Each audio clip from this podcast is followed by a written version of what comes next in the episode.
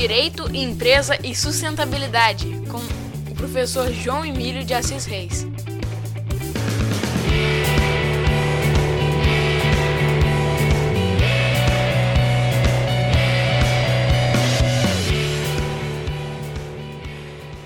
Segundo o dicionário Aurélio da língua portuguesa, sustentabilidade é qualidade ou condição do que é sustentável.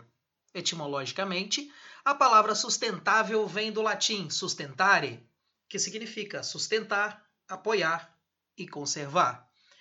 Assim, podemos entender sustentabilidade como uma característica ou qualidade de um processo ou de um sistema que permite a sua permanência, em certo nível, por um determinado prazo. A palavra e o seu uso não são novos, mas adquiriram especial importância a partir do despertar da consciência ecológica que vivemos a partir do século XX, quando ela assumiu um uso bastante específico.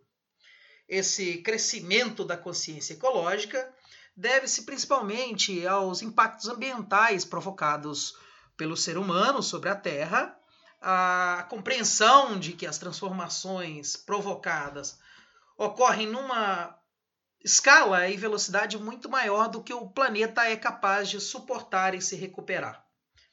Os efeitos da poluição industrial, o uso de combustíveis fósseis como matriz energética básica, o processo de desertificação que ameaça a capacidade de produzir alimentos, a destruição das florestas, são fatos que deixam claras a limitação e a fragilidade dos recursos naturais, enquanto, por outro lado, a população mundial não para de crescer.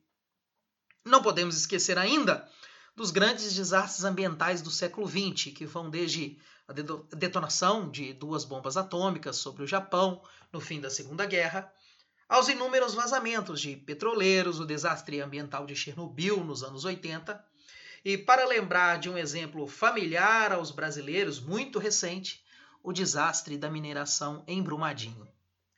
O conceito de sustentabilidade, como usamos hoje especialmente, começou a receber seus contornos na Conferência das Nações Unidas sobre Meio Ambiente Humano, realizado na Suécia, na cidade de Estocolmo, em 1972, a primeira conferência da Organização das Nações Unidas com tema ambiental.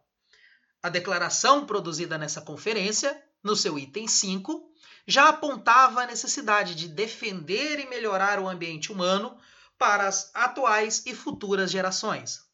Um ambiente a ser alcançado juntamente com a paz e o desenvolvimento econômico e social. O conceito de desenvolvimento sustentável, no entanto, somente vai surgir quase uma década depois, a partir do relatório Brundtland, esse relatório, elaborado pela Comissão sobre o Meio Ambiente e Desenvolvimento Humano, é, faz parte de uma série de iniciativas impulsionadas a partir da Conferência de Estocolmo que apontam uma visão crítica do modelo de desenvolvimento tradicionalmente adotado pelos países industrializados e pelos países em desenvolvimento também. Aponta os riscos do uso excessivo dos recursos naturais é, sem considerar a capacidade de, do, de suportar dos ecossistemas, deixando claro que o padrão de produção e consumo tradicionalmente adotados não atendem a essa característica de permanência, que nesse caso é necessária para a vida humana. Assim, sustentabilidade hoje é um tema urgente e que exige mudanças de comportamento de todos nós interessados, ou seja, a humanidade em todas as nossas atividades, inclusive nas atividades econômicas de produção de bens e serviços que, que realizamos por meio de empresas. Bom dia, boa tarde, boa noite, pessoal. Eu sou o professor João Emílio de Assis Reis e esse é o podcast Direito, Empresa e Sustentabilidade. Dúvidas e comentários, por favor, acionem o nosso perfil no Instagram.